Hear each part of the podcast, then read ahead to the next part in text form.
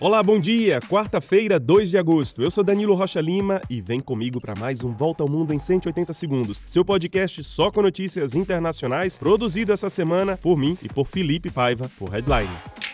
Começamos com notícias do ex-presidente Donald Trump. Pela terceira vez, ele foi indiciado. Dessa vez, Trump é visado pela justiça por causa dos esforços para reverter os resultados das eleições de 2020 e seu envolvimento na invasão do Capitólio. Trump enfrenta três acusações de conspiração e uma de obstrução da justiça, segundo o procurador especial para o caso, Jack Smith, que pede que um julgamento seja realizado imediatamente. Smith diz que Trump espalhou mentiras durante mais de dois meses e ele sabia que essas afirmações eram falsas. Trump, claro, negou as acusações, chamou o procurador de louco e diz que o caso é mais uma interferência na sua campanha de volta à Casa Branca. Esse terceiro indiciamento é a maior ameaça ao projeto político de Donald Trump, que pode ainda ser indiciado pela quarta vez por tentar interferir no resultado eleitoral no estado da Geórgia. Os Estados Unidos correm assim o risco de viver em uma próxima campanha eleitoral com um ex-presidente e candidato indiciado pela primeira vez. Trump ainda é o favorito pelos republicanos e o indiciamento ou condenação não o impediriam de ser eleito à presidência novamente. Donald Trump já gastou mais de 150 milhões de reais para se defender nos outros indiciamentos, que envolvem os documentos secretos da Casa Branca e o caso da atriz pornô Stormy Daniels.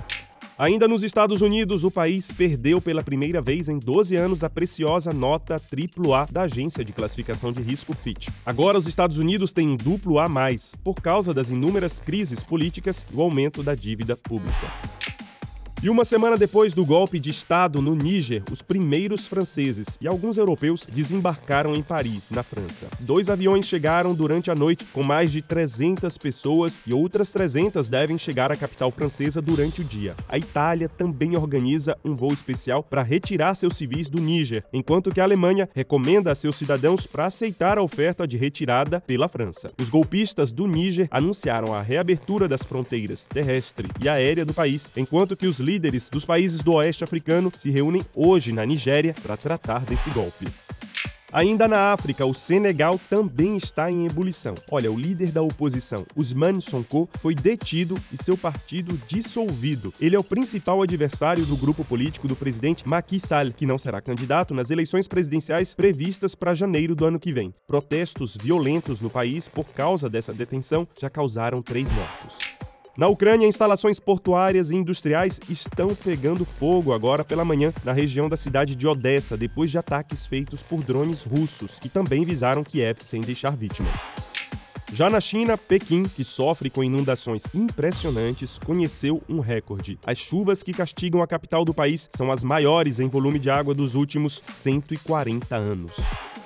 E a gente termina com um alerta. Esse 2 de agosto é o dia de sobrecarga do planeta Terra. Isso significa que o dia de hoje marca que os humanos consumiram tudo o que o planeta Terra pôde produzir e renovar durante o ano. Para você ter uma ideia, o dia de sobrecarga da Terra nos anos 70 chegava ao final do mês de dezembro.